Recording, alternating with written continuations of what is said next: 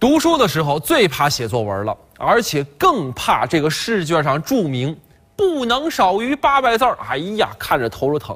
为了凑字数，我呢经常会用各种标点符号，特别是省略号来这个呃填字儿啊。而且有的时候呢，故意换行。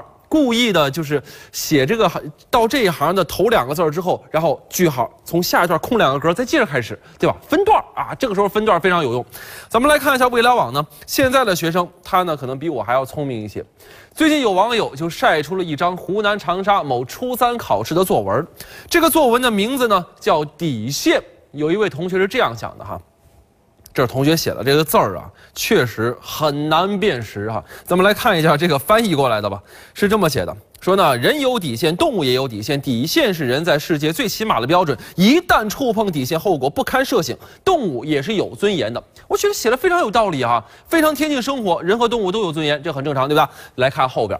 狗是一种广为人知的动物，大街上随处可见，一见到人就汪汪汪汪汪汪汪的叫。我家养了一只狗，每天放学一直回来，它就兴奋地摇着尾巴，汪汪汪汪汪汪汪汪汪汪汪汪汪汪汪汪汪的叫。看到我不理，又汪汪汪汪汪汪汪汪汪汪汪汪的叫。我的邻居养了一只猫，每次听到我的狗叫，随之一起共鸣，喵喵喵喵喵喵喵喵喵喵喵喵喵喵喵喵喵喵的叫。但是我家狗子的底线呢，是从不认输，没人敢对它吼。于是，一部交响乐油然而生，发出了汪汪汪汪汪汪汪汪汪汪汪。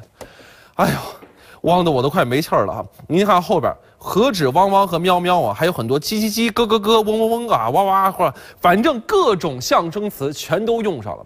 同学，你不易呀啊！每一次的唠叨也是为了靠近你的八百字儿了啊！按照你这种写法，八千字儿都不是难事儿，汪汪喵喵、唧唧歪歪不就可以了吗？